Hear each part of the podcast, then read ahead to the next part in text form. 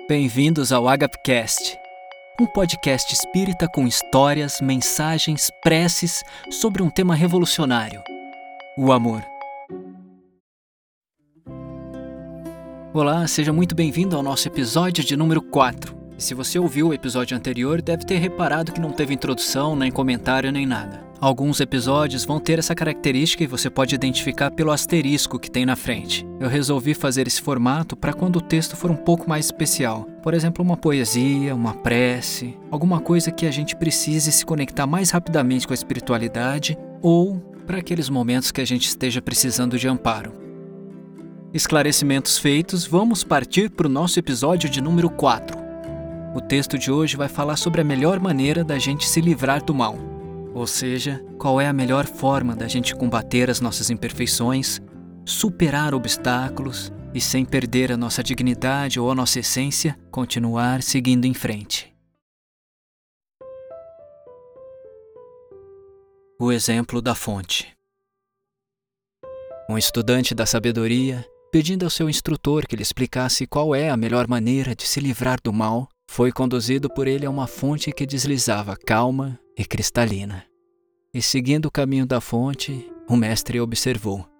Veja o exemplo da fonte que auxilia a todos sem perguntar e que nunca se detém até alcançar a grande comunhão com o oceano. Junto dela crescem plantas de toda sorte e nas suas águas matam a sede animais de todos os tipos. Enquanto caminhavam, um pequeno atirou duas pedras nas águas. Elas a engoliram em silêncio e continuaram seu caminho. Você reparou, disse o mentor amigo. A fonte não se insurgiu contra as pedradas. As recebeu com paciência e continuou trabalhando.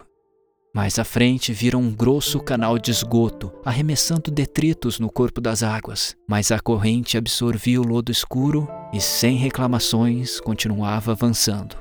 O professor comentou com o aprendiz: A fonte não se revolta contra a lama que lhe atiram na face. Ela recolhe sem gritos e transforma em benefícios para a terra que necessita de adubo. Ainda mais para frente, perceberam que enquanto algumas andorinhas se banhavam lépidas, uns sapos feios entravam também na corrente, e eles pareciam felizes e alegres mergulhando. O bondoso mentor ressaltou esse lindo quadro ao discípulo e terminou: Se seguirmos o exemplo da fonte, aprenderemos a nos libertar de qualquer cativeiro, porque em verdade, só aqueles que marcham para frente com o trabalho que Deus lhes confia, sem se ligarem às questões do mal, conseguem vencer dignamente na vida, garantindo em favor de todos as alegrias do bem eterno. Essa mensagem foi transmitida pelo Espírito Meimei e psicografada pelo médium Francisco Cândido Xavier.